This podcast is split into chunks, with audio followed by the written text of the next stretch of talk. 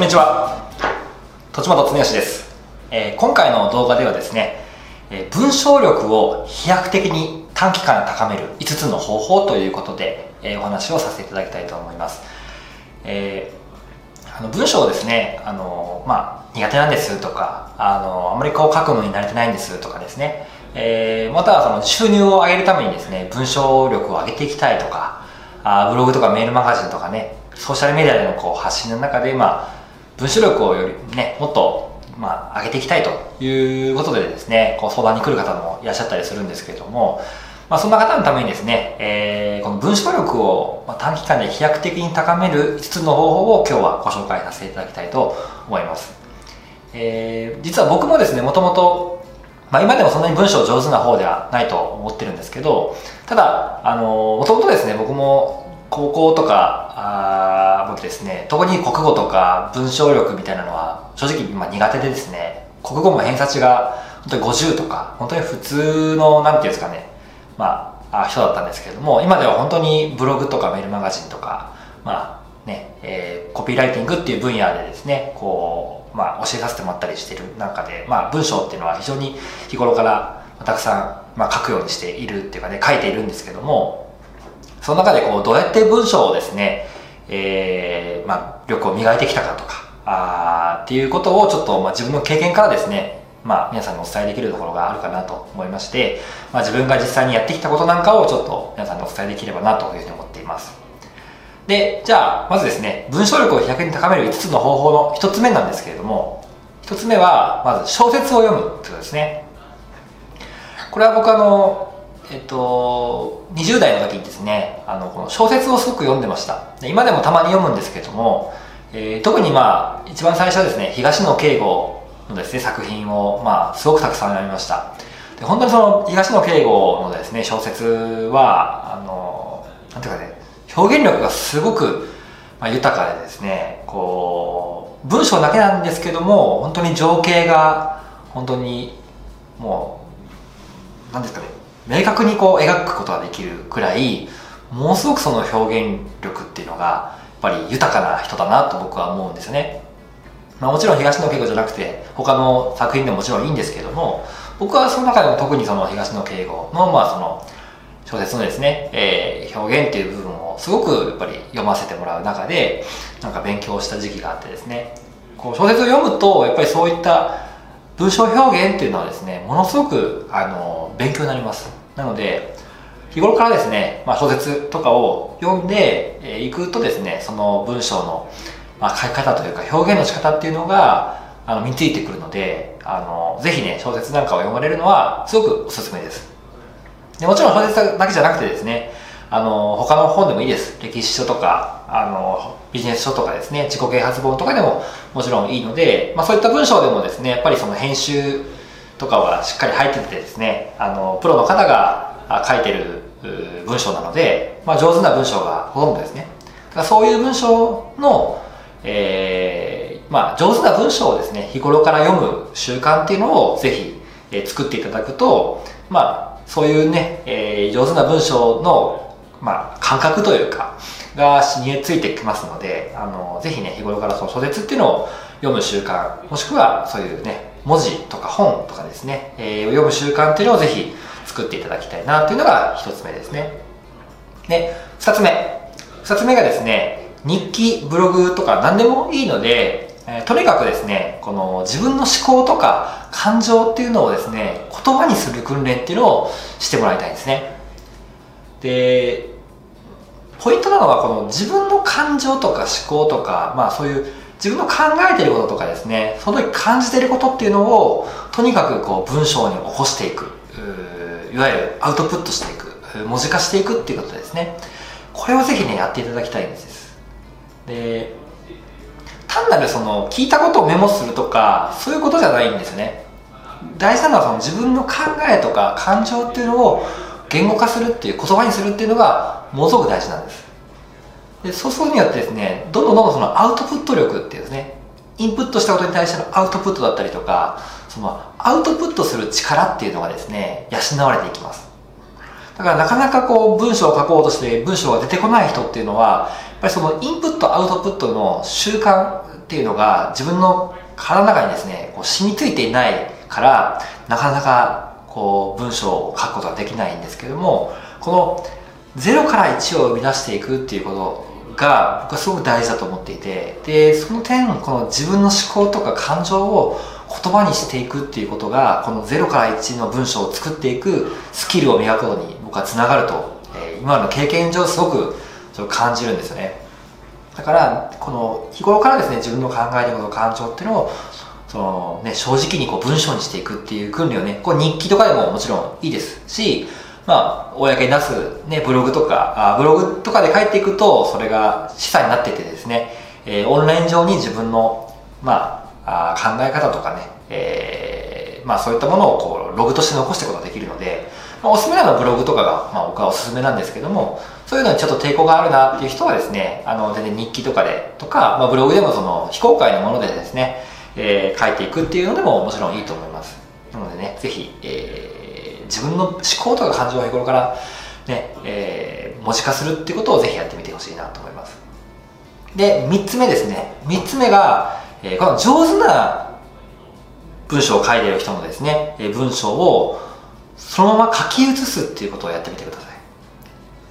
これはもう本当にね、えー、コピーライターの人たちでも結構そういう、えー、セールスレターとかあブログの記事とかね、えー、そういったものをそのままこう書き写す訓練、まあ、練習っていうのをよくやったりして僕も最初コピーライターとして独立した時っていうのはそういったことをよくやってましたでこれをやるとですねやっぱりその書き方とか論理構成とかそういったものがですねなんとなく自分の中にこう染みついてきます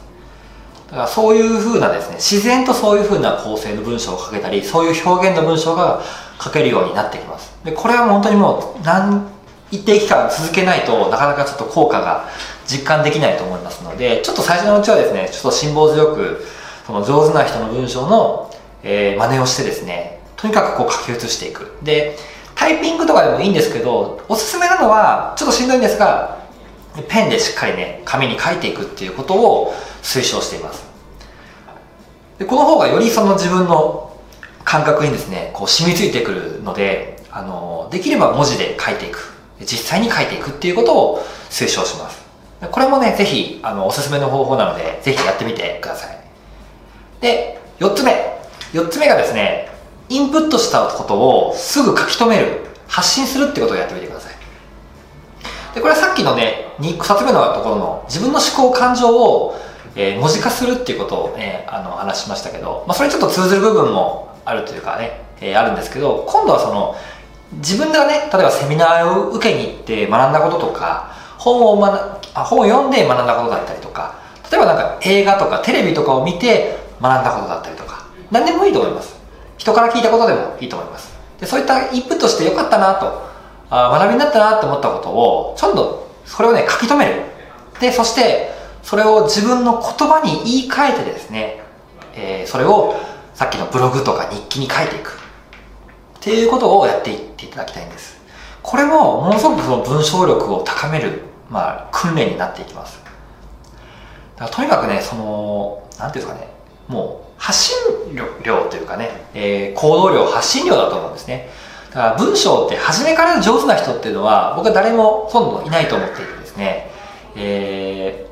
ー、やりながらうまうまくなっていくと思うんですよね。だから何でもそうだと思うんですけど文章力もとにかく練習素振りをたくさんたくさんやっぱり野球選手がねあの素振りをたくさんして、えー、スイングをこううまくしていく。で、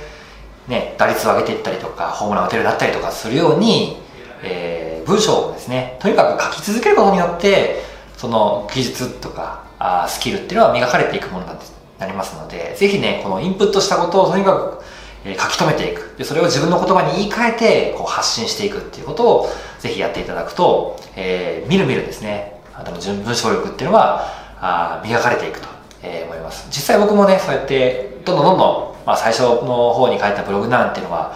まあ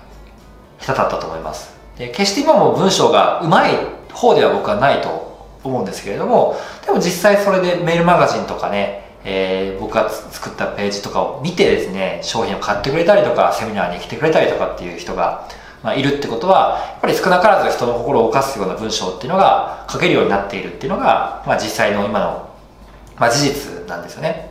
だから、ぜひね、この文章を書くっていうことを、とにかく日頃からこうやっていくっていうね、えー、これはもう習慣だと思いますのでですね、ぜひこのインプットしたことを書き留めるっていうね、えー、こと、で、それを自分の言葉に言い換えて発信するっていうことをぜひ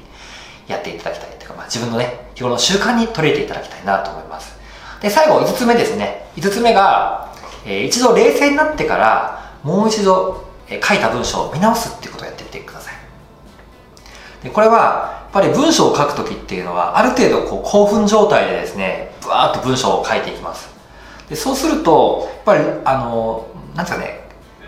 章のちょっと変なところだったりとか、なんか論理的におかしいなとかですね、なんかこの表現おかしいなっていうことになかなかちょっとこう気づきにくいんですよね。でもそれを一回寝かしてみてですね、例えば翌日とか、あの、日を改めてとか、あと時間を置いてみてから、もう一回ちゃんとその冷静になってからですね、読んでみると、あ、なんかちょっとこれおかしいなとか違和感があるなっていうことに気づけたりします。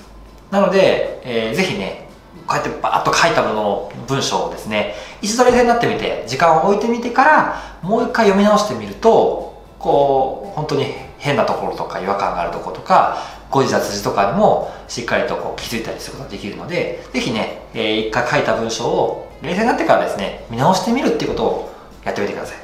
そうするとまたねより文章の精度っていうのが高まっていくのででそういう文章を日頃から書いて、え見直してっていうことを繰り返していけばもう例えばこれを半年間とか1年間続けていくとまあなんていうか黙ってても文章は普通に上手くなっていきます。だから初めからね文章が上手い人っていうのはあの誰もいませんので、えー、ね今皆さんが見ているね日頃から見ているブログとか本とかそういったものっていうのはあ誰かね、手を加えてたりとかする可能性もあるし、初めからその文章が書けてたかっていうと、そうではないんですよね。だそういうのもやっぱり日頃から書きながら、どんどんどんどんスキルを上げていって、で、ようやく今の状態になっている、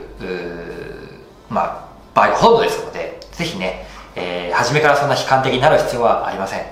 えー、書き続けていって、しっかり今日お話しした5つの方法に基づいて、えー、日頃から文章に触れていく、書いていくっていうことをやっていただければ、間違いなく文章っていうのはね、え上達していきますので、ぜひね、文章力を上げて、えさらにこう収入を上げていきたいとか、発信力を高めていきたいっていう人はですね、ぜひ今日の5つの方法を実践してみていただければなというふうに思います。